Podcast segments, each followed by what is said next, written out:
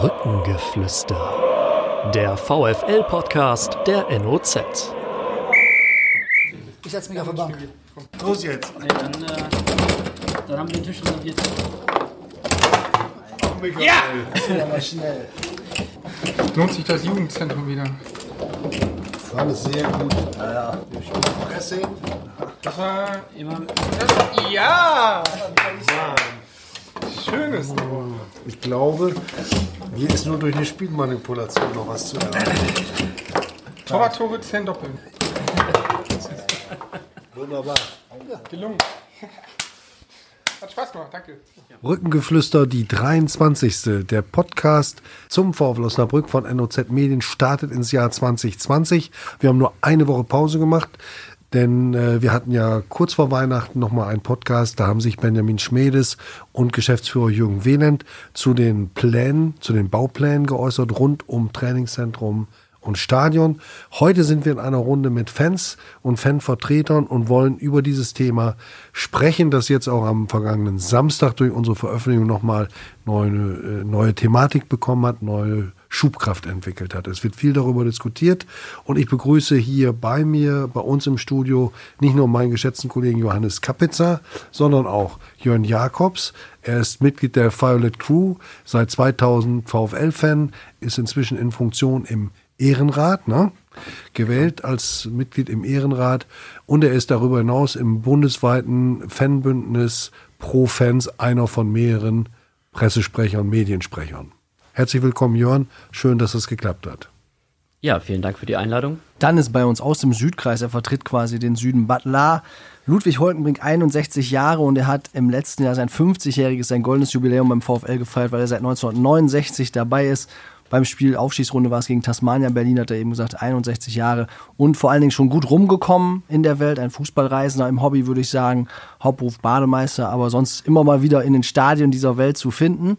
Und dann meldet er sich von dort und schreibt mal wieder. Insofern ein kompetenter Gesprächspartner.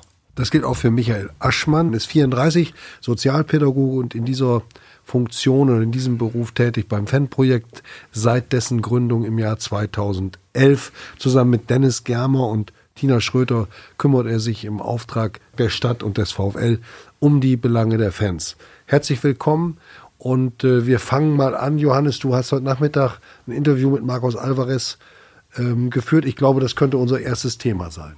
Es ist wahrscheinlich ein Thema, das die Fans bewegt, denn das ist die erste Personalie des VfL in diesem Jahr. Und er hat gesagt, er geht im Sommer und zwar geht er nach Polen zu Krakowia Krakau.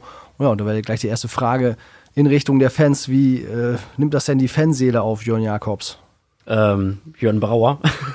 Aber das ist ja äh, soweit in Ordnung. Ich muss mich selber auch noch dran gewöhnen. Äh, ihr seid nicht die Ersten, denen das passiert. Aber äh, darauf muss ich schon bestehen. Ansonsten gibt es auch noch ein Wörtchen zu Hause äh, zu hören. Äh, nein, ähm, das ist natürlich eine Sache, die irgendwie auch ähm, bei den Fans angekommen ist. Ähm, ja, wie nimmt man sowas auf? Also alle, die schon mal äh, oder alle Fußballfans sind es ja so ein bisschen gewohnt, dass ähm, es durchaus so einen, äh, einen Wechsel in, in den ähm, Mannschaften und Mannschaftsteilen gibt. Äh, es ist, wäre wohl eine Wunschvorstellung gewesen, dass wir mit dieser Mannschaft jetzt hier die nächsten, äh, nächste gefühlte Ewigkeit so weiterspielen, äh, wie wir das bisher getan haben. Äh, von daher äh, muss man es wohl so zur Kenntnis nehmen, aber schade ist es auf jeden Fall. Vor allem, wenn man so früh weiß schon, dass er im Sommer geht. Wie ist es bei dir, Ludwig? Also ich war vor drei Jahren sehr zwiegespalten über Marcos Alvarez, weil er leicht übergewichtig war und sehr theatralisch gespielt hat. Aber der hat sich im letzten Jahr gewaltig entwickelt und aufgrund seiner Standardsituation, also ein herausragender Spieler in der zweiten Liga und vielleicht demnächst auch in der polnischen ersten Liga. Und beim auslaufenden Vertrag liegen die Trumpfkarten eben in der Hand des Spielers, wenn er die entsprechende Leistung bringt. Michael Aschmann, das Ohr ganz nah bei den Fans. Ja, also mir wird der ein oder andere Marcos Alvarez-Moment im Stadion sicherlich fehlen. Ich glaube, ähm, da sind schon ähm, ein paar schöne Erinnerungen zusammengekommen in den letzten Jahren, die er jetzt beim VfL gespielt hat. Ich persönlich habe da absolutes Verständnis für mit 28 Jahren, wenn sich die Gelegenheit bietet. In Krakau ist sicherlich auch ähm, ähm, spektakulär dort zu spielen, stelle ich mir so vor zumindest. Und ähm, schade auf jeden Fall. Ich glaube aber, dass das tatsächlich ähm, so ist, wie es Jörns auch beschrieben hat. Das sind äh, Dinge, worauf man sich immer einstellen muss, dass die Spieler ähm, mit einer anderen Perspektive im Kopf, mit einem anderen Wunsch im Kopf dann immer auch einfach gehen. Die Überleitung zum Stadion fällt jetzt nicht ganz so schwer, weil Ludwig Holkenbrink schon in Krakau gewesen ist und das Stadion kennt. Nein, ich bin in Krakau gewesen, 2011, aber aus kulturellen Gründen. Da habe ich mir kein Fußballspiel angeschaut. Aber ich habe mir jetzt die Stadien in Krakau mal angeschaut. Man klickt ja ein bisschen durch. Und da gibt es ja zwei Vereine in Krakau. Einmal Wissler Krakau und der andere Verein ist dann Krakowia Krakau. Ist der ältere und Ist der ältere Traditionsverein. Aber noch sportlich nicht so erfolgreich. Letztes Mal Meister gewesen, 1943. Aber die haben jetzt im Rahmen 2009, 2000 bis 2012 das Stadion komplett erneuert. Und das wäre jetzt fast eine Blaupause für das Stadion des VfLs. Auch flache Dächer, steile Tribünen, eng dabei, 15.000 Zuschauerkapazität. Also wunderschön. Und die Fans, die polnischen Fans sind noch wesentlich heißblütiger und pyro begeisterter, insbesondere wenn in den Derbys gegen Wisla Krakau, die veranstalten also wirklich wahre Feuerwerke. Gut, da sind wir mittendrin im Stadion. Wir haben jetzt gerade mal angefangen. äh, Das kann man, da stößt der Podcast an technische Grenzen. Wir können nichts zeigen, aber ich bin heute äh, Morgen eher zufällig auf einen alten Zeitungsausschnitt äh, gestoßen. Tatsächlich 50 Jahre exakt auf den Tag her wurde in der NOZ über einen, einen, einen Plan veröffentlicht, ähm, die Bremer Brücke umzubauen und ja, in weiten Teilen neu zu errichten. 1970, da war die Bremer Brücke ja noch in städtischer Hand und eine heruntergekommene Kampfbahn, die immer nur notdürftig für die Aufstiegsrunden aufgepimpt wurde. Und hier sieht man, dass die Bremer Brücke in dieser Zeichnung gedreht worden ist. Also die Haupttribüne zeigt in Richtung Oststraße, die Ostkurve dann in Richtung heutigem VIP-Parkplatz oder ähm, Hannes-Haferkamp-Platz. Ähm, und die andere Gegend gerade rüber in die, in die andere Ecke. Also ein, ich will damit auch nur sagen, da gab es also schon immer Überlegungen, an der Bremer Brücke was zu tun. Das ist ja dann auch passiert, allerdings anders als in diesem Plan. Ich frage mal einfach in die Runde zum Auftakt. Ähm, äh, Jörn Brauer, wie siehst du die derzeitige Debatte so ganz pauschal in zwei, drei Sätzen? Was, was sagst du dazu? Ähm, also ich denke, die Debatte ist einerseits geprägt von einem Konsens, dass den alle teilen, dass was gemacht werden muss an der Bremer Brücke. Ähm, das finde ich recht bemerkenswert, weil das, glaube ich, nicht selbstverständlich ist. Also es ist ähm, im, meines Erachtens nach nicht so, dass es ähm, äh, Leute gibt, die ähm, sagen, es ist jetzt absolut äh, der Zustand, so wie er jetzt ist, äh, der soll konserviert werden und ähm, jeder, der hier irgendwas, einen Spaten in der Hand hat, wird vom Hof gejagt. Ähm, und zum anderen ähm, finde ich äh, sehr verwunderlich, Entschuldigung, sehr verwunderlich in der Debatte, dass ähm, diese, diese Priorität, die auf dem Erhalt der, des Standorts Bremer Brücke äh, gelegt wird von allen Seiten, immer so stark eingeschränkt wird mit dem, ja, und wenn es da nicht klappt, dann machen wir es halt woanders. Ähm, das finde ich verwunderlich, weil ich glaube, ähm, wenn man ein bisschen realistisch auf die ganze Ausgangslage ähm, guckt, dann ist es eigentlich sehr schwierig, ähm, an alternativen Standorten, egal ob in der Stadt oder auch sogar außerhalb, ähm, überhaupt an irgendwelche Genehmigungen für die Errichtung eines ganz neuen Stadions zu kommen. Und ich finde, das wird in der ganzen Diskussion, ähm, fällt das sehr unter den Tisch, sondern es wird dann gesagt, ähm, ja, wir versuchen es an der Bremer Brücke und wenn es dort nicht klappt, dann machen wir es halt woanders. Aber dieses halt woanders ist, glaube ich, sehr schwer. Wobei, also mir fehlt zumindest die Kompeten- Kompetenz, um abschätzen zu können, was an der Bremer Brücke unter Berücksichtigung Wegfall, Bestandsschutz und äh, Emissionsbeeinträchtigung, was da noch geht. Aber eine Alternative, wenn es an der Bremer Brücke tatsächlich die rote Ampel gibt, äh, die muss ja irgendwo herkommen. Das kann ja dann nur ein Neubau sein. Also insofern, äh, du hast recht, es wird schwer sein, da entsprechende Flächen zu finden. Das sieht man ja jetzt auch an diesem ersten bekannt gewordenen Plan in der Halle Gartlag. Aber äh, dicht machen kann man den Laden ja auch nicht. Ja, das stimmt, aber ähm, da muss man ja auch nur, ähm, wenn man jetzt diese Fläche, die angesprochen worden ist, ist sicherlich sehr problematisch. Ich kann mir auch nicht vorstellen, dass das jetzt ernsthaft die, die Alternative sein soll. Äh, zumindest nicht so, wie sie in, in eurem Artikel äh, skizziert ist. Gut, ein genaues Gebiet haben wir auch nicht benannt. Ähm, Genau, ja, ja. Aber auch mit der Bedingungen, die dort genannt sind und so, das stelle ich mir schon sehr schwer vor. Ähm, aber auch wenn man, ähm, ja, da muss man nur einen Landwirt fragen, wenn er draußen einen Stall bauen will, ähm, das ist auch nicht so ohne weiteres möglich. Ähm, oder ähm, Menschen, die äh, Stromtrassen bauen wollen, ähm, um und in Osnabrück, die kann man auch fragen. Oder ähm, ja, es gibt halt genug Beispiele dafür, dass es ähm, auch im Außenbereich nicht besonders einfach ist, äh, Großprojekte zu realisieren. Und klar, wir haben gesetzliche Regelungen, an die sich gehalten werden muss. Ähm, auch beim Standort Bremer Brücke natürlich ähm, Emissionen, äh, die beachtet werden müssen.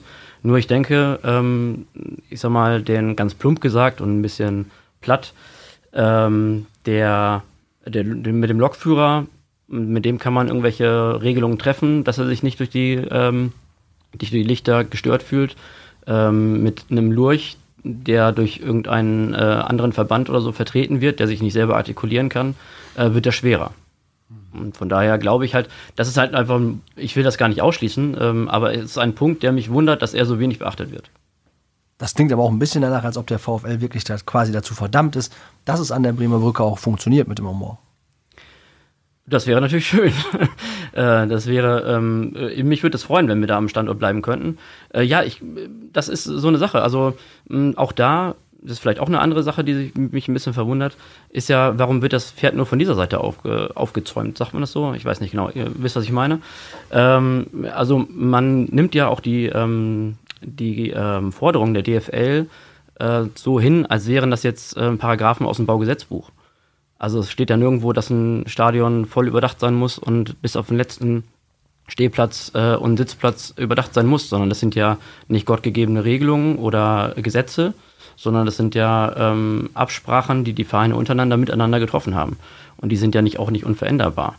Und ähm, der VfL, und da ist der VfL, wenn er drüber nachdenkt, ganz bestimmt nicht alleine, ähm, hat ja eigentlich äh, nicht unbedingt Interesse daran, dass es so ist und hätte ja auch die Möglichkeit, Einfluss zu nehmen, dass sich dort was ändert. Das sind natürlich alles, ich weiß, Jürgen Wehland wird jetzt wieder die Hände über den Kopf zusammenschlagen, ähm, zu Hause vor dem Radio, wenn er sich das anhört, äh, aber ähm, weil ich schon so oft angebracht habe.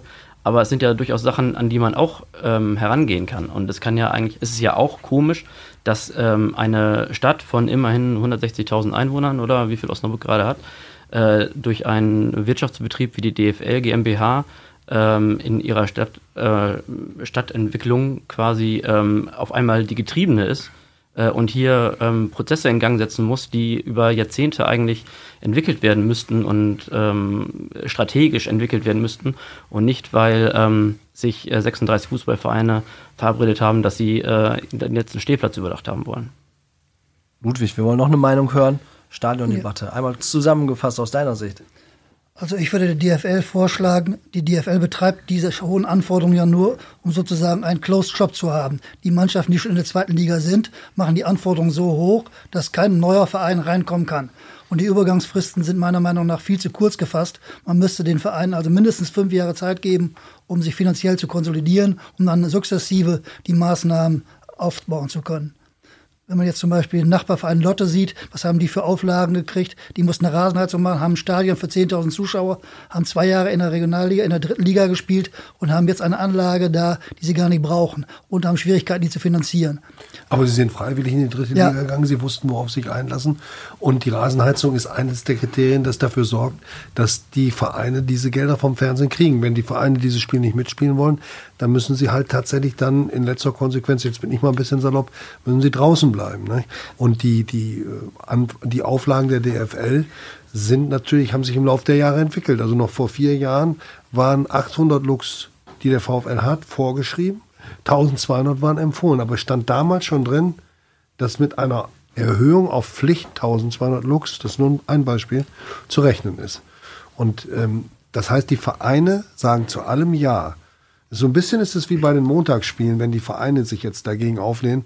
Bei den Montagsspielen haben auch alle Vereine Ja gesagt. Das, das dürfen wir nicht vergessen. Ist nicht so, dass da eine, äh, eine, eine, eine äh, Profitorganisation sitzt und alles durchdrückt und nicht auf die Vereine Rücksicht nimmt. Michael Aschmann ist nicht einverstanden. Ja, doch, grundsätzlich, oder in manchen Punkten schon. Ich sehe es ähm, schon ein bisschen so äh, wie Jörn, weil äh, auch wir in den Gesprächen, wir haben ja jetzt auch vor kurzem ähm, nach dieser Umfrage das erste Mal mit dem Verein in größerer Runde zu dieser Thematik Stadionumbau zusammengesessen und ähm, ich habe äh, noch in keinem Gespräch bisher, wenn ich zurückblicke, das erste war, glaube ich, irgendwann im Juni, als wir den Verein sozusagen genötigt haben, rund um diese riesige Gerüchteküche, die da, sage ich mal, ein bisschen schwelte. Äh, darf man jetzt in dem Stadion überhaupt spielen in der zweiten Liga oder nicht? Und was muss da nicht alles gemacht werden? haben ja nicht in den Gesprächen noch nie davon gehört. Ähm, ja, wir äh, sind auf Versuche nach irgendwie Mitstreitern. Äh, St. Pauli wird immer genannt, Darmstadt wird immer genannt. Sind auf Versuche nach Mitstreitern, die sich irgendwie ähm, auch mal klar positionieren, die sich vielleicht auch zusammenschließen, um ähm, genau an diesem System, an den Vorlagen, äh, wie Ludwig das jetzt auch gesagt hat, ähm, vielleicht auch mal was zu ändern, vielleicht mal dran zu rütteln. Ich glaube nicht den Eindruck, dass man da große Solidarität von den mhm. Vereinen aus der ersten Liga zu erwarten hat, gerade von den etablierten Erstligisten, ähm, die, glaube ich, sehr großes Interesse daran haben, dass das äh, Produkt da nochmal deutlich aufgewertet wird. Aber es gibt ja, glaube ich, da zwei Punkte und das eine ist eben, dass man auch auf dieser Verbandsebene äh, den Verein nicht außer Pflicht lassen sollte. Das ist, glaube ich, auch ein großes Interesse, ähm, zum Beispiel der Initiative, die sich jetzt ähm, gegründet hat und gleichzeitig auch ähm, nicht versäumen darf, ähm, aus diesem Standort, wenn es denn die Möglichkeit gibt, hier umzubauen, so sind die letzten Rückmeldungen tatsächlich alles rauszuholen, was geht. Das ist ja auch das, was der Verein äh, immer gesagt hat. Wieland, Hülsmann, der Manfred Hülsmann, der Präsident, Jürgen Wieland, der Geschäftsführer. Wir wollen diesen Standort, wenn es eben geht, erhalten. Äh, das ist richtig. Das muss man zunächst mal so auch akzeptieren und hinnehmen und auch glauben. Ich glaube das auch. Meine persönliche Meinung, die spielt keine Rolle. Sagen darf ich sie trotzdem. Auch ich würde lieber die letzten ähm, äh, 20 oder 25 Jahre meines Fußballlebens an der Bremer Brücke verbringen. Aber wenn es gar nicht anders geht, muss man tatsächlich über, über Alternativen nachdenken ob die DFL in ihrem Kurs äh, auch da Close Shop, das ist schon richtig, da ist was dran. Auf der anderen Seite gibt es auch Beispiele für Vereine, die durchaus mit, mit längeren Ausnahmeregelungen dort spielen konnten. Der Nachweis muss eigentlich erbracht werden, genau. dass man nicht so macht wie Holstein Kiel vor, glaube ich, zwei Jahren, um einfach zu sagen, nee, wir machen das nicht oder gar nichts zu tun.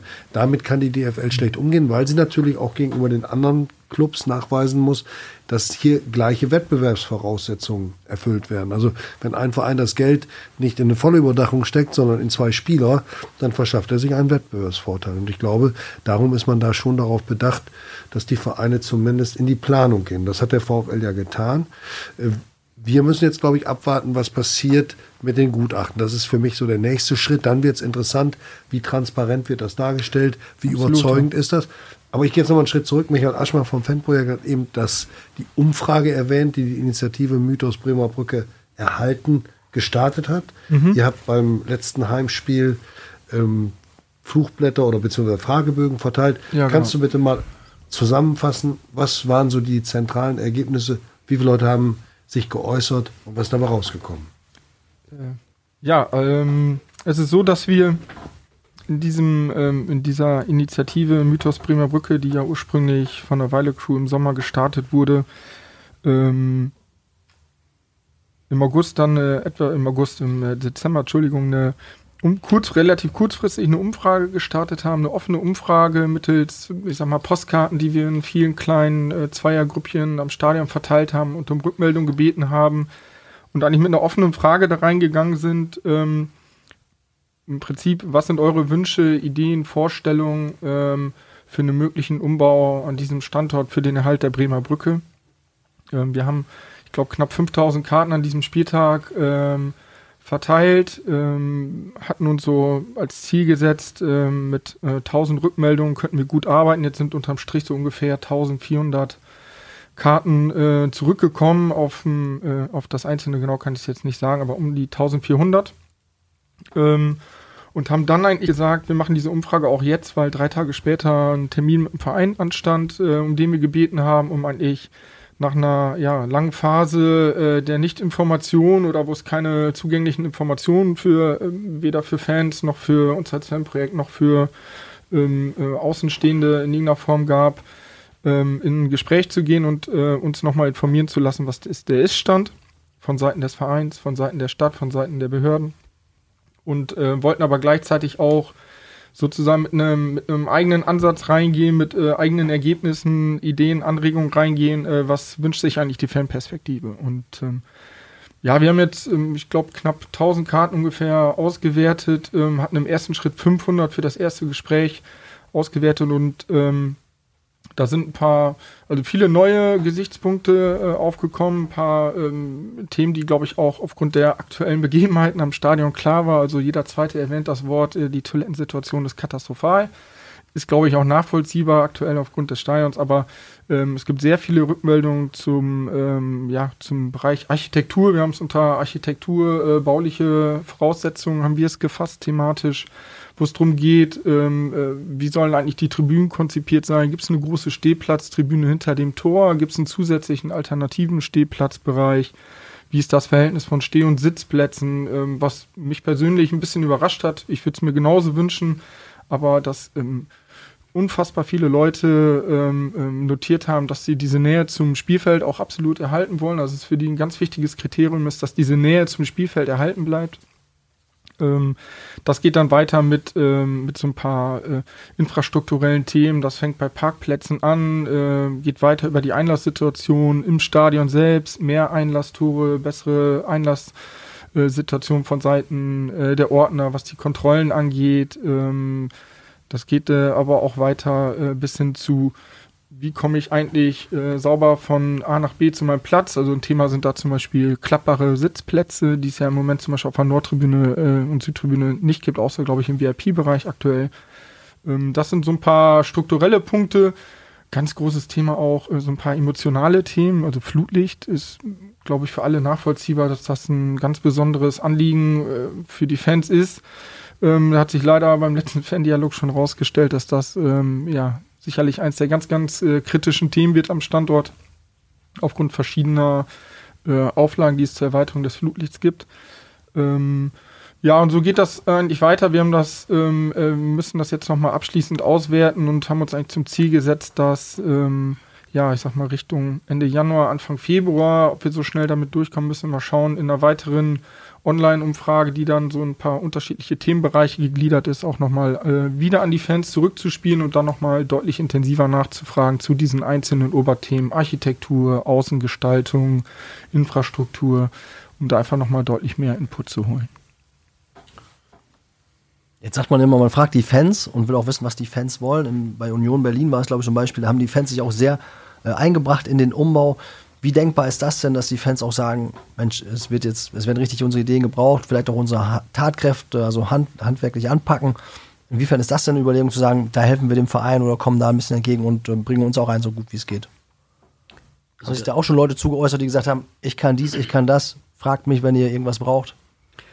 Also das wäre sicherlich Thema, äh, ganz bestimmt. Und ähm, wir haben ja auch schon bei ähm, bei mehreren Sachen dort unsere Hilfe im Laufe der Jahre immer angeboten oder auch die Fans, die dort Sachen übernommen haben, ähm, auch baulich an der Bremer Brücke was zu machen. Das ist natürlich auch mal eine Frage der Versicherung und Gewährleistung und so weiter und so fort. Ähm, ähm, aber natürlich ist das natürlich auch ein Traum eines äh, jeden Fans, glaube ich, ähm, an seinem eigenen Stadion mitzuwerkeln. Das ist ja ähm, ist gar keine Frage.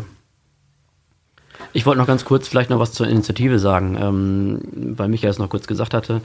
Ähm, also die Initiative äh, Mythos Bremer Brücke erhalten versteht sich jetzt nicht als eine Initiative ähm, der Vital Crew oder ähm, irgendwie der speziell der aktiven Fanszene. Ähm, das, der erste Gedanke kam damals auf, ähm, das war äh, 2011, glaube ich, als die Geschichte mit dem VIP Tower damals rumging äh, und es da erste Ideen gab und dann ähm, relativ schnell klar wurde bei vielen Leuten im Stadion, dass das nicht die Vorstellung von der Bremer Brücke ist, so wie es viele Leute haben wollten. Und dort hat sich so ein loser Zusammenschluss das erste Mal, glaube ich, ge gefunden. Auch vor dem Hintergrund, dass 2007, 2008 mit dem Bau der Nordtribüne ähm, damals die noch auch nicht so stark organisierte ähm, Fanszene ähm, ja ein bisschen überfahren wurde, mehr oder weniger. Ich glaube, im Nachgang hätte man oder wäre man damals schon weiter gewesen, auf Seiten der Fans, auf Seiten des Vereins, ähm, hätte man auch viele äh, Sachen dort so angepackt und geregelt, dass es jetzt auch viele Probleme am Standort gar nicht geben würde. Ähm, jetzt speziell mit der Nord. Wäre jetzt vielleicht ein bisschen weit gefasst, das jetzt auch noch ins Auge zu fassen, mhm. aber es gibt ja viele Kleinigkeiten, die das Leben auf der Nord oder mit der Nord ein bisschen schwer machen, die eigentlich unnötig sind. Ähm, das hätte man damals, glaube ich, im Dialog sehr gut lösen können. Mit Erfahrungswerten von anderen Stadien, mit Erfahrungswerten von anderen Fans. Wenn man die eigenen Fans fragt, was wünscht ihr euch denn, außer jetzt vielleicht eine neue Tribüne? Ähm, dann hätte man schon sehr viel gewonnen damals. Und das war so der Hintergrund, warum ähm, man sich ähm, dort 2011 so ein bisschen zusammengeschlossen hat. Äh, dann lag das lange Zeit brach und ähm, jetzt wurde es dann wieder aktuell. Und äh, aber nochmal ist es halt keine ähm, Initiative, ähm, die jetzt nur von der VC geführt wird, sondern wir haben aus ähm, allen Stadionbereichen dort interessierte Fans, die sich einbringen wollen, äh, die auch ganz unterschiedliche Meinungen dazu haben und auch eine ganz unterschiedliche Meinung, was denn zum Beispiel diesen Mythos Bremer Brücke ausmacht, äh, den man ja auch nicht so definieren kann. Das ist ja vielleicht auch einfach ein Charakteristikum davon. Ähm, und ähm, ja, es ist halt äh, keine stringente Aktion jetzt nur von der VC. Das äh, würde ich ganz gerne noch ergänzen. Gut, das, das war aber auch, glaube ich, gar nicht so äh, an einer Stelle. Äh, Im Gegenteil, ich hatte, wir hatten es von Anfang an auch so verstanden, dass es nur als offene, als offene Gruppe oder als offene Gemeinschaft äh, Initiative ähm, angegangen worden ist. Ludwig, wir haben jetzt mit dir hier jemanden, der die Bremer Brücke lange kennt. Du hast das erste Recht jetzt zu erklären, was ist der Mythos Bremer Brücke. Wir kommen nachher nochmal zum Stadion zurück, aber jetzt bitte nochmal von dir als Fan seit 69. Was heißt eigentlich Mythos? Mythos ist eigentlich Legende, Verklärung. Überhöhung. Überhöhung. Und was ist an dem Stadion? Das machen die Zuschauer. Wenn man das leere Stadion sieht, also es ist eigentlich eine Bruchbude, wenn man andere Stadien gesehen hat, wenn man die neuen Stadien heutzutage sieht. Und trotzdem hat das Charme. Ich sage, wenn ich auf die Südtribüne gehe, das sind jetzt meine neun Plätze, ich bin auf der Westtribüne, ich bin auf der Nordtribüne angefangen, bin auf der, auf der Westtribüne gewesen. Und jetzt, wenn ich hingehe, suche ich mir Sitzplätze auf der Südtribüne. Am besten, wenn schön Wetter hinter der Trainerbank. Wenn es da keine Plätze gibt, dann geht man auf die Nordtribüne. Aber die Versorgungssituation ist also miserabel. Die Cateringstände entsprechen nicht mehr dem heutigen Standard. Und noch was anderes zum Mythos. Ich sage, wenn man zur Verlagerung sieht, wenn man Schalke 04 sieht, die haben ihre großen Erfolge auf der Glückaufkampfbahn gemacht. Die sind umgezogen ins Parkstadion. Es ging weiter. Die sind umgezogen in die Felddienstarena. Hm. Was ist mit Mönchengladbach-Konversion? Der schöne Bökelberg, der auch gelobt wurde von allen Leuten mitten im Stadtgebiet. Die haben das alte Militärgelände genommen. Der britischen Rheinarmee. Und die haben jetzt eine Traumanlage, die haben ein Stadion für 50.000 Zuschauer, die haben ein Internat, die haben ein Hotel. Das sind Wirtschaftsbetriebe. Und im VfL, es gibt einmal die Interessen des, äh, der Fans, aber der Verein hat große Nachfrage, wie ich aus sicheren Kreisen weiß, nach VIP-Plätzen, Logen und weiteren Räumlichkeiten. Mhm. Und nur über diese Räumlichkeiten und die VIP-Plätze kann der VfL den Erlös erzielen, um langfristig in der zweiten Liga mhm. zu bleiben. Und ich, und ich weiß, dass die Pläne für den Alternativstandort also schon im Sommer, im Frühjahr letzten Jahres schon existiert haben. Mhm, das ist uns neu, aber äh, von das VIP-Logen, äh, den Mythos befeuern, davon habe ich auch noch nicht gehört. Nein, das nicht, aber äh, der Mythos kommt durch es ist also eine Heimat. Die Zuschauer, ich sage, ich habe Spiele gehabt gegen Hertha BSC 1980 im strömenden Regen, was man heutzutage nicht mehr machen würde. Oder das Aufstiegsspiel 1985 gegen Rot-Weiß Essen, da haben wir uns die Hände 2-1, da haben wir uns die Hände wund geklatscht, mir haben die Hände wehgetan, mhm. weil die ganze Haupttribüne mhm. geklatscht hat. Mhm. Also sind es die Menschen dann? Die, die Menschen sind es, die es ausmachen. Und die Mischung von Menschen macht es aus. Also man darf nicht sagen, äh, nicht, äh, Fans gegeneinander ausspielen, die Violet Crew oder die Ultras oder die Nordtribüne oder die Südtribüne das sind alles engagierte Fans auf verschiedene mhm. Weisen. Die fiebern sind, alle mit dem VfL mit. Es sind die, die Menschen auf jeden Fall und da würde ich vielleicht auch so ein bisschen ähm, aus dem letzten Podcast Benjamin Schmiedes widersprechen. Es geht, glaube ich, nicht nur um die Menschen, sondern vor allem geht es um die Menschen mit ihren Erfahrungen, die sie an diesem Standort gemacht haben. Also die Historie, wir haben, ich glaube, 2013 18 Jahr, 80 Jahre Bremer Brücke äh, gefeiert, dass ihr so massiv äh, nach vorne gebracht habt. Ähm, wenn man da jetzt nochmal in die Historie schaut, auch um die 120 Jahre Bremer Brücke-Ereignisse, was da nochmal alles aufgerollt wurde, ähm, mit irgendwie den, äh, mit den schweren Zerstörungen im Zweiten Weltkrieg, Wiederaufbau, mit einer sehr erfolgreichen Phase, sportlichen Phase, die danach gekommen ist und mit diesen unzähligen Geschichten, die mittlerweile vom Stadion erzählt werden können, ist aus meiner Sicht, wenn ich sowas höre, äh, wie Ludwig jetzt erzählt, sind das eigentlich immer so, äh, ist ein großer Punkt, der für mich diese Besonderheit am Stadion ausmacht ich bin selber, ähm, als ich angefangen bin, regelmäßig zum VfL zu gehen ähm, und auch hier in die Stadt gezogen bin, ähm, hat für mich das Flutlicht nach wie vor die Flutlichtspiele einen besonderen Reiz ausgemacht, ganz klar. Und ich sage heute mal, wenn Leute sagen, äh, ja, Mythos Bremer Brücke gibt es eigentlich gar nicht mehr, was soll das noch sein? Lade ich ein, komm mal mit mir beim nächsten Heimspiel, wir laufen aus der Ebertallee aufs Stadion zu und dann spürst du das schon, das Feeling, äh, was da überkommt. Und ähm, auch weil Benjamin Schmiedes auf diesen sportlichen Aspekt ankam. Also was ich mir immer im Kopf geblieben ist bei dem einen oder anderen Spiel, du brauchst in Osnabrück halt nur ganz, ganz kleinen Funken, entweder von den Rängen auf dem Rasen oder umgekehrt, um das irgendwie die Stimmung richtig hochkochen zu lassen. Und das ist so das, wo äh, tatsächlich so ein Stück weit besonder, besonders macht. Du brauchst hier nur ganz, ganz wenig, damit irgendwie äh, alle Fans zusammenziehen und das Ganze irgendwie nach vorne treiben. Da könnte man jetzt provokant sagen, warum soll das nicht auch in einem anderen Stadion klappen, wenn man die Mannschaft hat, die den Funken überspringen lässt und die Fans, die so Weil da die Tribünen sind. fünf Meter von der, vom Spielfeldrand weg sind. Ja, ich glaube auch. Also bei, ich musste auch lange darüber nachdenken, oder? was, äh, was auch gerade Benjamin Schmedes ne? gesagt hatte, mit, den, äh, mit diesem schönen Bild der Energieträger, Menschen, die, das, ähm, die den Mythos quasi ähm, mit sich hintragen. Das ist eigentlich ein schönes Bild, aber ich glaube, äh, es geht so ein bisschen von der falschen Annahme aus. Das würde nämlich äh, die Annahme zugrunde legen, ähm, dass die Menschen, die äh, zur Bremer Brücke gehen, irgendwie äh, besonders sind oder anders sind. Aber das ist ja gerade nicht der Fall. Genau. Das ist ja gerade das Schöne. Das sind die ganz normalen Leute, die zur Bremer Brücke gehen. Und die werden dort, vielleicht werden sie dann zu Energieteilen, weil sie besonders aufgeladen werden, weil sie in dieser ganz speziellen Konstellation zueinander, miteinander und äh, ja, untereinander stehen und dort zu irgendwas zusammengezimmert werden, was dann diesen Mythos ausmacht. Und man darf, ähm, das ist, glaube ich, ähm, also ich will jetzt gar nicht auf Benjamin Schmedes rumhacken, weil er ja auch dazu gesagt hat, dass er davon keinen Plan hat. ähm, aber ich möchte das ein bisschen aufgreifen, weil es das, glaube ich, ganz schön verdeutlicht. Ähm, man darf den, diesen Mythos, den jeder anders definiert, auch nicht, meiner Meinung nach, mit äh, guter Stimmung verwechseln. Also, oder lauter Stimmung. Ähm, er hat ja so ein bisschen gesagt, der, von diesem Mythos hat er in dieser Katastrophensaison ähm, nicht viel gespürt. Dem würde ich widersprechen. Also, wenn man 8000 Leute hat, die sich gegen Paderborn absolut äh, die absolute Erniedrigung geben ähm, und die trotzdem da sind äh, und groß, größtenteils bis zum Schluss geblieben sind ähm, und dort miteinander waren und das Ganze miteinander durchgestanden haben, im wahrsten Sinne des Wortes, und danach miteinander äh, kommuniziert haben und dieses Ganze miteinander erlebt haben, dann ist das meines Erachtens nach so Mythos Bremer Brücke. Also ich glaube auch, dass der Mythos existiert, auch wenn wir es nicht überhöhen sollen.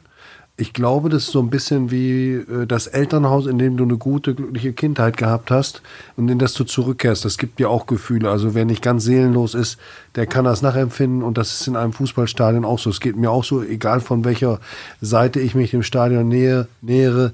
Es ist etwas Besonderes, natürlich besonders, wenn es Flutlicht ist. Ich habe mal einmal ein Spiel äh, komplett außerhalb des Stadions verbracht, ein Flutlichtspiel, bin rumgegangen mit einem Fotografen. Wir haben uns das von draußen angeguckt, waren auf dem Ostbunkerdach vom Jugendzentrum. Äh, also auch diese Atmosphäre, das wirkt einfach, wenn man damit Erinnerungen verbindet. Wir sind komplexe Wesen, wir sind emotionale Wesen und ich glaube, das spiegelt sich da wieder. Und äh, von daher ist es mir auch persönlich egal, ob es eine Bruchbude ist. Also ich glaube, dass es das auch nicht mehr so ist. Es war früher schlimmer, äh, aber es hat auch diesen besonderen Charme. Vielleicht ist es so, jeder Verein hat das Stadion, das er verdient.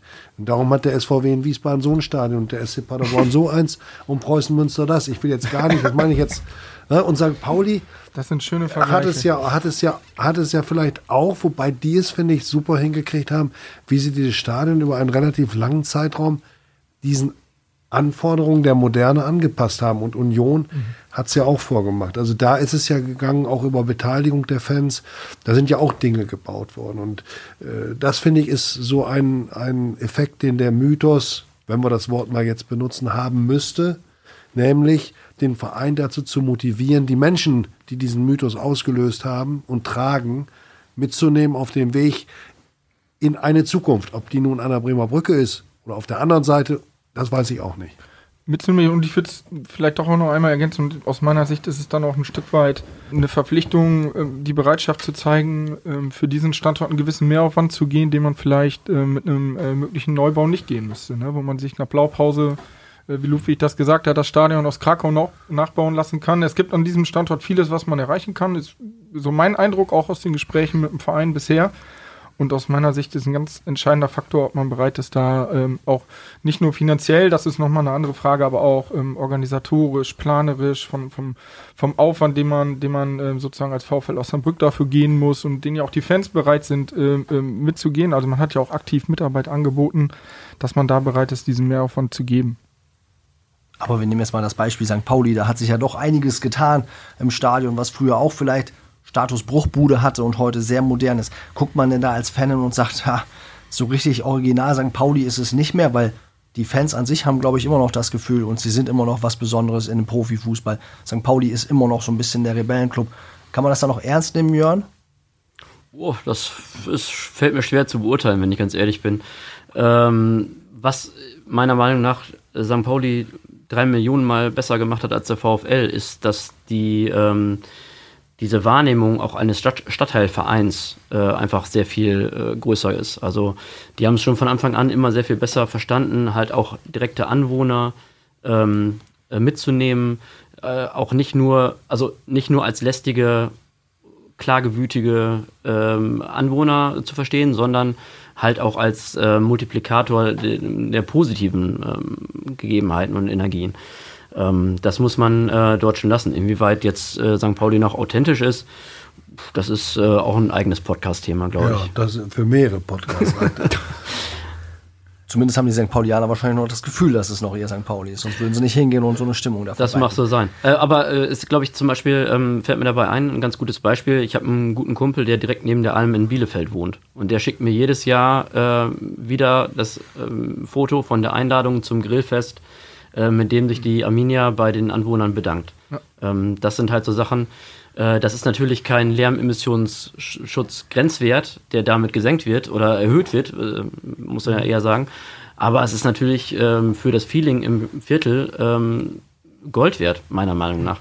Ähm, da wurde, glaube ich, einfach auch viel verschlafen, weil die Notwendigkeit auch nicht gesehen wurde. Es äh, auch, gibt auch genug andere Baustellen im VfL, aber ähm, da wäre noch enormes Potenzial und ich glaube auch, dass da ähm, dass dann halt auch äh, Bereitschaften, wie Michael es auch gerade eben auch ausgedrückt hat, ähm, da vielleicht auch über Grenzen zu gehen, auch größer werden.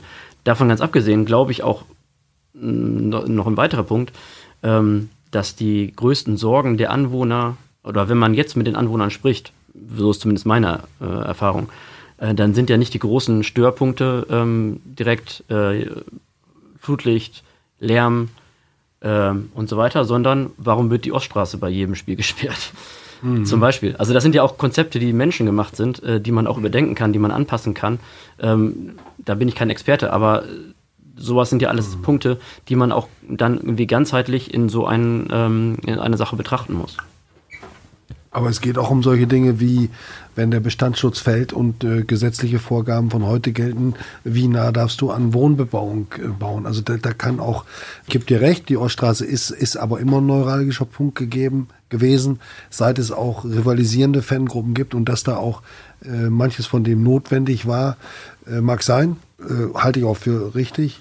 Auf der anderen Seite, auch das ist richtig, muss man das immer wieder mal überdenken. Ludwig, du als normaler Fan aus La, jetzt mal dir doch mal ähm, aus, ohne dass wir so ganz den Boden der Realität verlassen. Was erwartest du in den nächsten zwei, drei Jahren in Richtung dieser Bauideen, Umbau, Neubau? Und was wünschst du dir? Wünschen würde ich mir ein schönes Stadion für 20.000 bis 25.000 Zuschauern, das allen Zuschauergruppen gerecht wird. Ich würde also eine zwei, zweigliedrige Haupttribüne bauen, in der Mittellage, Mittellage die VIP-Bereiche, oben drüber noch ein äh, Sitzplatzbereich und ein Sitzplatzbereich. Diese Plätze würden dann die Stehplätze subventionieren, also sozusagen eine Art Mischkalkulation haben, die Nordtribüne nur etwas aufstocken und auch die anderen auch. Aber die Kostenfrage wird sein, also das wird nicht, äh, nicht hinhauen. Ich habe es aus äh, sicheren Quellen, dass die Tendenz dahin auch hingeht, ein neues Stadion zu bauen, was frei planbar ist.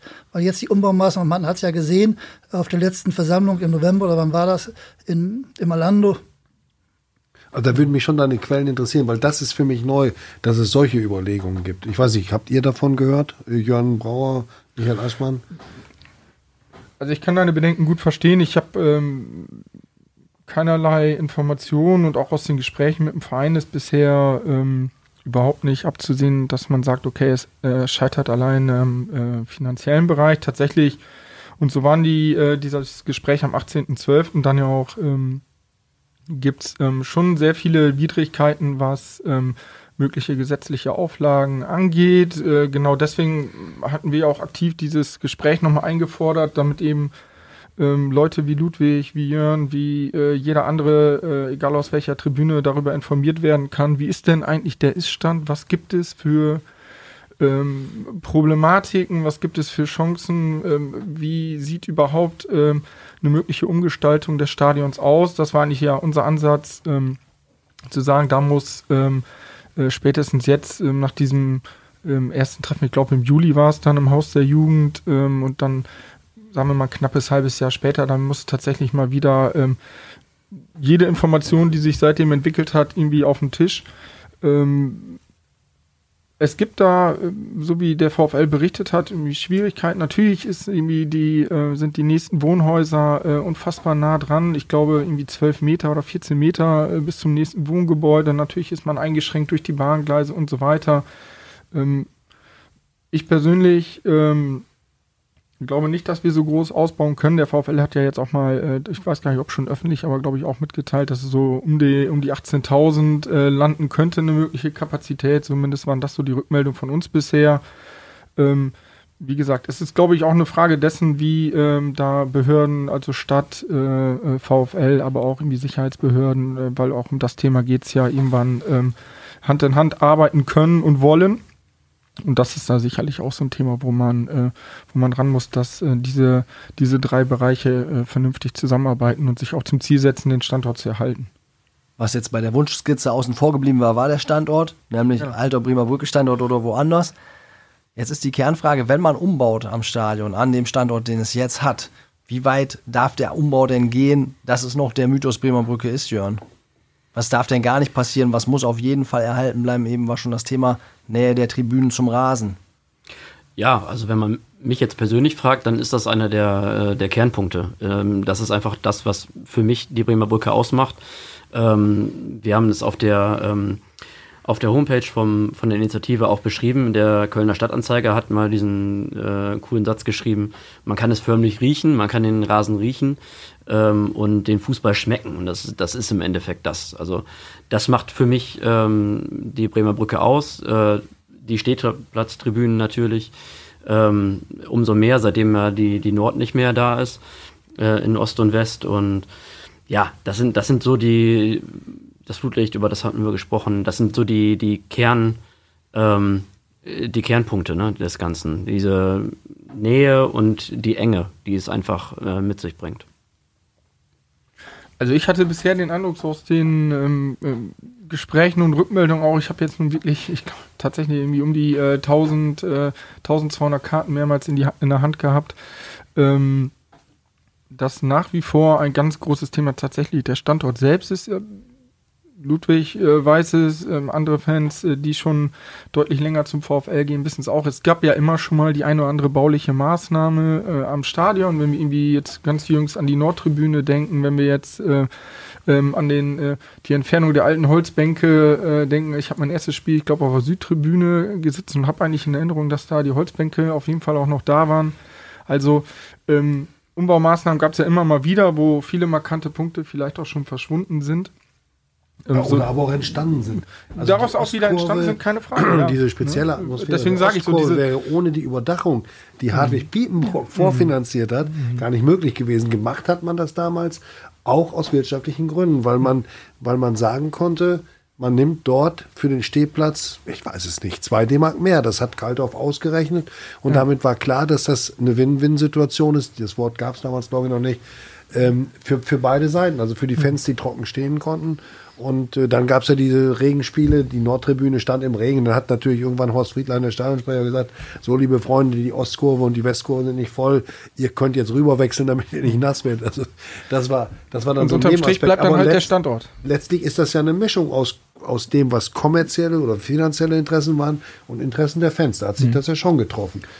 Und die Nordtribüne, sicherlich würde man die nach heutigem Wissen anders bauen, aber ich glaube, dass sie notwendig war, in irgendeiner Form etwas zu machen, das steht auch fest. Also bei allem Sinn für Romantik und für Seelenfußball ähm, muss man natürlich auch nicht vergessen, in welche, in welche Richtung der Fußball sich entwickelt hat. Und irgendwann kommt der Punkt, da muss man sagen, da wollen wir mitmachen oder wir wollen es nicht. Ja, genau. Aber das ist ja auch so ein bisschen der Punkt, den ich ganz, den ich eingangs meinte. Also es ist ja, glaube ich, diese ganze Debatte, äh, die wir führen, ist ja nicht davon geprägt, dass es äh, ein Lager gibt, was sagt, wir wollen jetzt äh, Genau. in März ein Stadion bauen und das andere Lager sagt, äh, wir ändern hier gar nichts. Sondern es gibt ja durchaus einen breiten Konsens ähm, und den, den zu verfestigen und halt auch da komme ich auch wieder auf, das, auf den ähm, Beginn zurück, halt auch die Vorteile dieses Standortes äh, nochmal zu sehen. Ähm, das ist zumindest äh, das Interesse der Initiative auch Bremer Brücke erhalten, äh, Mythos Bremer Brücke erhalten. Und vielleicht auch, auch nochmal, um zu ergänzen, auch, ich glaube, in den letzten Gesprächen und ich sag mal, allein diese Umfrage auf die Beine zu stellen, da sind irgendwie über 20 Leute äh, zwei Stunden bei echt nicht so tollem Wetter äh, durch die Gegend gelaufen und haben irgendwie sich die eine oder andere Abfuhr auch in den unterschiedlichen Tribünen abgeholt. Das muss man auch mal ganz klar sagen. Leute, die sich da gar nicht äußern wollten und das auch überhaupt nicht toll fanden, dass sowas gemacht würde. Ähm, aber im Umkehrschluss, die da irgendwie ein sehr, sehr hohes Engagement gezeigt haben und dem ähm, VfL, glaube ich, auch signalisiert haben, ähm, dass es genau um diesen Punkt geht, äh, Fans frühzeitig mit einzubinden, so eine, äh, so eine. Mitbestimmung und halt auch eine Mitgestaltung im Sinne von Partizipation äh, möglich zu machen und dass man auch bereit ist, äh, sehr viel ehrenamtliches Engagement äh, zu liefern, wenn man dann äh, sich klar sein kann, dass da auch offen und ehrlich mit umgegangen wird und diese Wünsche, so sie denn möglich sind, auch berücksichtigt werden. Wir haben es immer in den Gesprächen so umschrieben, es will hier niemand äh, entscheiden, was für, äh, was für Häppchen es dann demnächst in der VIP-Loge gibt. Das ist irgendwie im Prinzip allen egal, aber so diese klassischen fanrelevanten Themen, äh, was so irgendwie Stehplatzkurven angeht, was auch näher zum Spielfeld angeht, was aber auch so mögliche Treffpunkte, so Begegnungen geht, was so eine ganz oft genannt, so einen freien Umlauf ums Stadion zum Beispiel vielleicht angeht. So bestimmte äh, Punkte, die mit den Fans sich ein, einfach immer wieder konfrontiert sind, dass man da auch Meinung einholt und ähm, sich ehrlich damit auseinandersetzt, ob diese Wünsche auch berücksichtigt werden können. Und bei, jetzt- ja, vielleicht noch Jörn. ergänzend, bei all, ähm, all der Romantik und all dem Konsens ähm, ist es allerdings auch ähm, wichtig äh, zu betonen, dass halt ähm, alle auch ähm, bereit sind, für diesen Standort äh, zu kämpfen. Also, dass sie da ihr Engagement einbringen wollen. Und ähm, deswegen ist ja vielleicht auch ein Punkt, ähm, warum jetzt auch die Gutachten vielleicht noch, also die müssen dann ja auch dementsprechend äh, ähm, Wasserdicht sein. wasserdicht sein, genau. Genau. Ähm, und äh, da wird es nicht ausreichen zu sagen, ja, wir haben das geprüft und Nein. es geht nicht, sondern es muss dann klar sein, ähm, was nicht geht und ob es nicht da Möglichkeiten gibt und so weiter und so fort. Also ähm, das muss bei, mh, bei allem Konsens schon klar sein, dass es halt auch darum geht, wirklich diesen Standort äh, zu erhalten und ähm, nicht, äh, nicht herzuschenken. Johannes, was wünschst du dir für eine Bremer Brücke als Berichterstatter und als Zuschauer? Sind wir ja beides, wir haben eine Doppelfunktion. Und wie glaubst du, geht dieses, dieser Prozess in den nächsten Monaten weiter? Also ich glaube erstmal, dass es noch ein Thema ist, was uns wirklich lange, lange noch beschäftigen wird, was jetzt auch nicht in Kürze abgehakt sein wird, denn selbst wenn man jetzt einen Plan hätte, müsste man ja noch ganz viele Bauvorschriften erfüllen und so die ganzen äh, Vorhaben und die ganzen Abläufe. Das wird noch seine Zeit ziehen, abgesehen davon, dass erstmal die Frage überhaupt geklärt werden muss. Vollumbau, anderer Standort, wenn ja, wo. Da kommt noch einiges auf uns zu. Wir kennen eigentlich jetzt die, ich kenne nur die Nordtribüne als Berichterstatter. Wir sind jetzt von unten ein bisschen höher gezogen, haben noch mehr Überblick über das Spielfeld. Sonst kann man aber ganz gut damit leben, wobei die Beinfreiheit immer ein bisschen eng ist, aber auch das in so einem Stadion gehört das dazu, das ist irgendwie ein bisschen was Besonderes. Insofern will ich mich nicht beschweren. Ich habe auch schon andere Stadien gesehen, mal hat man mehr Beinfreiheit, mal noch weniger. Insofern kann ich damit leben. Aber du hast noch mehr gesehen in deiner Karriere. Ja, Du kennst auch noch die Südseite. Ich kenne die Südseite, da war man näher dran und äh, klar, die Nähe und die Lautstärke und das Licht, die macht das, machen es aus, abgesehen von dem, was jeder individuell damit reinträgt. Und ich freue mich immer, wenn ich Leute treffe, die schon vor 10, vor 15 oder 20 Jahren gesehen haben. Mein Freund, der Herr von Dieling mit seinen äh, über 90 Jahren, der wirklich seit 1950 jedes Heimspiel gesehen hat. Also das sind einfach für mich dann die Dinge, die das Ganze drumherum ausmachen. Deswegen werde ich auch dahin gehen, wenn ich da nicht mehr arbeite. Wenn es anders wäre, ich würde mir nie freiwillig ein Spiel in, jetzt will ich nicht, dass die da sauer sind, aber ich brauche auch keine Wasserfilter. Also in Wiesbaden würde ich mir freiwillig kein Fußballspiel Ja, ich mir auch nicht. So, das darf man ruhig mal sagen. Und ähm, ich wünsche mir, dass dieser Diskussionsprozess weitergeht, dass, dass äh, er so geführt wird, Jörn, wie du das gerade beschrieben hast, so dass die Leute auch wirklich überzeugt und mitgenommen werden, äh, dass äh, offen und transparent damit umgegangen wird. Wenn es denn dann zu einem neuen Stadion kommt, dann wäre natürlich der Standpunkt, Standort, der jetzt im Gespräch ist, die Gartlage, abgesehen mal von den, von den Einschränkungen, die ökologisch sicherlich sinnvoll sind, für mich wie gemalt. Aber wie gesagt, noch lieber weiter an der Bremer Brücke. Eins möchte ich aber, wir sind so auf der Zielgeraden, nochmal sagen. Der Verein hat ja dieses Thema Umbau genannt und dann den berühmten Plan B für den Fall, dass an der Bremer Brücke nichts mehr geht. Das halte ich auch für den richtigen Weg. Aber vorangestellt hat er etwas, was nach meiner Meinung in der öffentlichen Debatte und damit vielleicht dann auch in der Diskussion bei der Stadt, wenn es um die Förderung und Unterstützung geht, etwas zu kurz kommt. Nämlich die Schaffung von professionellen Trainingsbedingungen und von einem Nachwuchsleistungszentrum, das diesen Namen bei aller Anerkennung des ehrenamtlichen Engagements, was da vonstatten geht, um die Schwedenhäuser zu erhalten, den Namen nicht äh, so ganz verdient. Und äh, wer sich einmal eine Trainingswoche gegönnt hat beim VfL, dann mal auch mit den Spielern spricht, das ist für die das Wichtigste.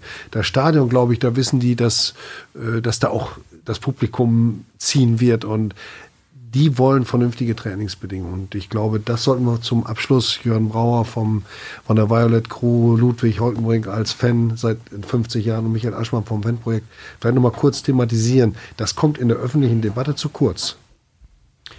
Ja, es wird auch vor allen Dingen oft in einen Topf geworfen. Äh, ist so zumindest mein, äh, mein ja. Eindruck. Ähm, dass da irgendwas passieren musste, war ja äh, nicht zuletzt, wurde uns ja nicht zuletzt von Herrn Wollitz häufig vorgebeten, äh, gebetet. Ähm, und ist ja einfach äh, auch für jeden offensichtlich, der. Wo er recht hat, hat er recht. Ja, ja, ist, ne, ähm, für jeden offensichtlich, der oben auf der Illusion mal war. Ähm, ja, also ähm, mich hat überrascht, wie schnell dort auch dann äh, Vollzug verkündet werden konnte und ähm, bin gespannt, ob das sich alles zeitlich so darstellt, wie, ähm, wie dargestellt. Und ähm, dann ist das natürlich, es ist ja schon fast dann so diese Einheit, ähm, wie ihr es in der Notze auch beschrieben habt, ähm, mit dem Stadion auf der anderen Seite äh, der Bahnlinie mehr oder weniger. Ähm, und äh, ist eigentlich optimal gelegen. Und ich bin gespannt, ob das dann wirklich alles so kommt. Und ja, es wäre eine, eine super Sache. Keine Frage. Ludwig, kannst du dir auch vorstellen, ein Trainingszentrum des VfL im Landkreis irgendwo? Natürlich. Also bei allen großen Vereinen, die haben Trainingszentren 20, 25 Kilometer vom Zentrum weg, die suchen sich die entsprechenden Flächen. Ich sage, in London ist es gewesen, da gab es Industriebrachflächen. Bei Manchester City, die haben für 200 Millionen investiert, die hatten eine Brachfläche, äh, ehemalige Indus äh, runtergekommene Industrie und die haben die Blaupause dann eben jetzt für die neuesten, modernsten Trainingszentren gelegt, die jetzt nachgebaut werden. Und ich sage, dafür ist das Grundstück in der Stadtmitte eigentlich viel zu schade. Ich sage, wenn ich bin ab und zu beim Training gewesen, wenn ich die dicken Autos der Spieler sehe, ob die nun fünf Kilometer weiterfahren mit ihrem Touareg, das spielt also für die Spieler, ist das spielt das keine Rolle. Ich sage, für die Nachwuchsmannschaft eventuell schon was anderes, aber der Standort müsste also vernünftig mit öffentlichen Verkehrsmitteln, mit der Bahn zu erreichen sein und auch nah an der Autobahn. Und dann müsste man suchen, also fürs Nachwuchsleistungszentrum könnte man irgendwo im Landkreis etwas machen, wo man günstige Flächen kriegen könnte. Da halte ich den Standort also hier mitten in der Stadt, also für verschwendetes Land. Also Interessanter Standpunkt. Oder? Michael Aschmann hat gerade ein bisschen skeptisch geguckt und ein bisschen ernst. Er Hab ist ein Osnabrück-Verfechter. Ich lausche nur interessiert. Ja, also was ich auch tatsächlich im Dezember das erste Mal gehört habe, dass man ja auch ganz klar sagt, im Trainingszentrum neu bauen, so schnell wie möglich, auch als erstes neu bauen, noch bevor äh, ähm, am Stadion, wenn denn am Standort umgebaut wird, äh, noch, bevor noch am Stadion umgebaut wird, kommt das Trainingszentrum äh, in die Gartlage. Ich persönlich, aber es ist nur meine persönliche Einschätzung, glaube, dass es schon gut wäre, ähm, gerade auch die Nachwuchsspieler ähm, ja, im Stadtgebiet zu halten, aber auch eng vielleicht auch im, an ein Profi-Trainingszentrum zu binden, ist zumindest meine Vorstellung, dass man da dass man da ähm, langfristig besser an den Verein heranwächst.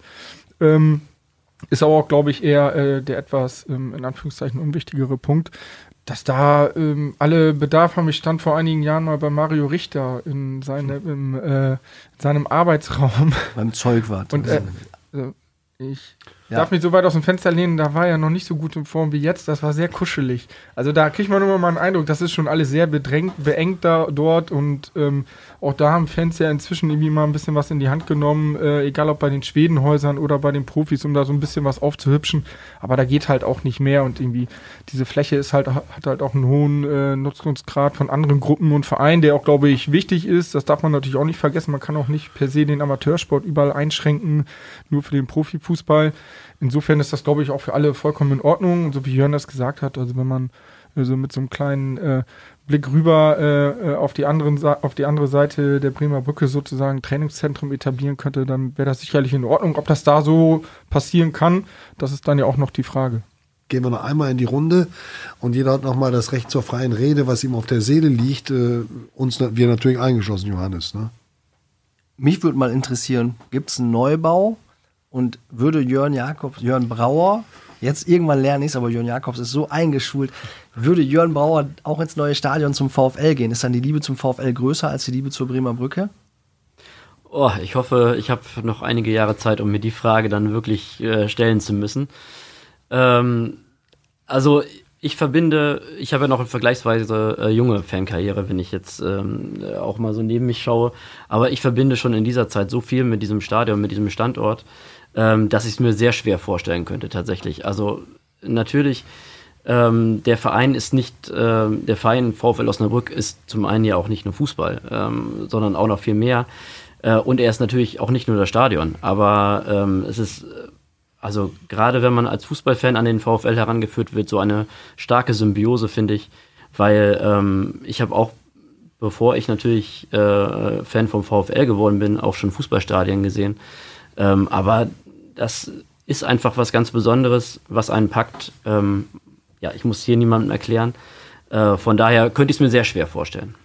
Ludwig, liegt hier noch was auf der Seele, was du, was du loswerden möchtest? Nein, als junger Mann bin ich ja teilweise am äh, Freitag in Osnabrück gewesen, samstags in Bielefeld, sonntags in Münster.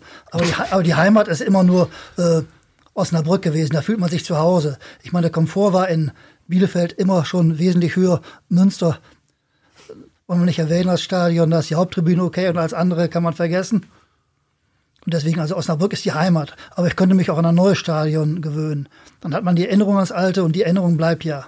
Michael Aschmann vom Fan Eigentlich ein super Schlusswort. Ähm, ja, also ich persönlich ähm, kann mir ehrlich gesagt äh, noch nicht, noch keine Situation vorstellen, wo der äh, VfL nicht in der Bremer Brücke äh, spielt. Würde mir ähm, auch wünschen, dass es ähm, einfach da bleibt. Ähm, abschließend, ich würde gerne eine Einladung aussprechen, Ludwig, wenn wir so in die Detailarbeit zum Thema Stadionarchitektur äh, einsteigen, laden wir dich gerne ein. Wenn du Lust hast, beteilige dich da. Du scheinst da äh, schon deutlich weiter zu sein als der eine oder andere aus der Initiative. Äh, da komm gerne nochmal dazu. Der Podcast als Netzwerk ist doch gut. Dafür gibt es also Leute, die häufiger und noch engagierter zum VfL hingehen. Die müsste man fragen, die also regelmäßig, die äußern sich nicht so, aber die sind genauso begeistert. Nicht wer am lautesten schreit, hat das meiste Recht oder hat Recht. Es gibt also sehr viele Leute, die mit Herzblut beim VfL sind, die regelmäßig da sind, die sich also für den VfL identifizieren. Und die sollte man auch fragen. Also man sollte alle, alle Gruppen fragen. Man sollte wirklich alle Tribünen, man sollte sich äh, Leute holen, man sollte sich die VIPs holen, man sollte die Industrie ranholen, die Nordtribüne, Westtribüne, plus die und ein gesamtes Bild ein gesamtes Bild haben und dann sagen, was können wir machen. Johannes. Es wird ein Thema sein, das uns in den nächsten Wochen, Monaten und Jahren noch beschäftigt, denke ich. Insofern hat man 10.000 Fans, hat man 10.000 Meinungen. Und wenn man fragen würde, würde wahrscheinlich jeder am Ende eine individuelle Sitzfarbe haben wollen. Das wird sich nicht ermöglichen lassen, schätze ich. Aber es wird noch viel Diskussionsbedarf geben und ja. den werden wir interessiert begleiten. Genau, das werden wir tun. Wir haben auch schon relativ viel zusammengetragen in unserem Dossier, viele äh, Artikel aus den letzten 12, 13 Jahren. Dort äh, können Sie das nachlesen, was wir über die Bremer Brücke geschrieben haben, was andere dazu gesagt haben. Wir werden versuchen, mit ähm, Dr. Stefan Nixdorf zu sprechen, demnächst dem Architekten der Nordtribüne, der den Transfer hinbekommen hat vom alten Tivoli in Aachen zum neuen Tivoli. Die Alemannia ist ja nicht daran gescheitert, weil die Fans das Stadion nicht angenommen haben, sondern weil es einfach den Verein finanziell überfordert hat. Aber angenommen von den Fans worden ist es, glaube ich, in weiten Teilen. Gladbach ist ein zwiespältiges Beispiel. Also wir werden uns auch mit diesen Fragen beschäftigen. Wo sind Stadionumzüge erfolgreich gewesen und wo nicht? Ähm, aber auch das erst, wenn wir die Gutachten, genau wie die ganz normalen VfL-Besucher, haben einsehen können, beziehungsweise uns dazu informieren können. Das wird das nächste sein. Und dann können wir auch wieder ein bisschen sportliche Berichterstattung machen. Und deswegen zum allerletzten Abschluss, wir machen ja immer mehrere. Luisa guckt schon ganz streng. Wenn ihr möchte ich wissen, wie das erste Halbjahr 2019 sportlich zu Ende geht. Also eine ganz klare Prognose für die nächsten Monate in der zweiten Bundesliga. Johannes fängt also an. 2020. 2020. Habe ich 2019 gesagt? Ja, das ist noch so verhaftet, genau wie bei Jörn Jakobs im Namen. Der einfach- heißt Jörn Brauer. Ja, also da lege ich doch mal Wert lange drauf. mitgemacht und deswegen kennt man es. Der Running Gag des Abends. Ja. Also, ja, das tut mir leid. 2020. Wie Nun es leg mal los. Ja. ja, mit dem Klassenerhalt. Und dann nach oben sind keine Grenzen gesetzt, wobei ganz oben wird es dann doch schon schwierig, denke ich, die ersten drei Plätze. Jörn. Also ein einstelliger Tabellenplatz äh, wäre ein Traum. Ludwig? Also für mich wäre wünschenswert, dass der Klassenhalt rechnerisch so frühzeitig wie möglich geschafft werden kann. Das schafft Planungssicherheit, schafft Planungszeit und das wäre also entscheidend. Und wie es zurzeit aussieht, hat die Mannschaft das Potenzial, die Klasse zu erhalten. Michael? Ähm, ich habe mir und meinen Kollegen heute in den Outlook-Kalender die Termine für die Relegation eingetragen. Da guckt Der Harald, ewige Optimist. Da guckt Harald, bist du sehr Ich muss angestellt. ehrlich sein, für beide Relegationen. Achso. Na, das ist ja nun wieder. Das ist Ich ja, gehe davon aus, dass wir sicher die Klasse halten. Also ich glaube, ähm, die Hinrunde ähm, lässt so einen Einbruch, wie wir ihn früher erlebt haben, glaube ich, nicht zu. Fehlt noch eine Prognose Von wem? von dir. Klassenerhalt, aber deutlich enger, als äh, viele das erwarten. Das war der Podcast Brückengeflüster von NOZ Medien mit Ludwig Holtenbrink aus Bad La. Vielen Dank. Michael Aschmann vom PEN-Projekt zum zweiten Mal. Vielen Dank. Ja, vielen Jörn Dank. Brauer von der Fanszene, von der Violet Crew, der hier, ähm, wir kennen uns so lange, deswegen darf ich deinen Namen auch mal noch falsch sagen, weil wir haben, glaube ich, schon vor fast 20 Jahren, ah, 15 Jahren das erste Interview geführt. Hat mich besonders gefreut, dass du da warst und äh, wir sollten im Dialog bleiben. Und Johannes Kapitzer, einer meiner Kollegen, die mit mir zusammen über den VfL berichten, was uns manchmal, aber nur ganz, ganz selten nervt. Aber meistens ist es die pure Freude. Vielen Dank. Dankeschön. Tschüss. Ihr dürft auch Tschüss sagen. Äh, tschüss. Tschüss Ciao. zusammen.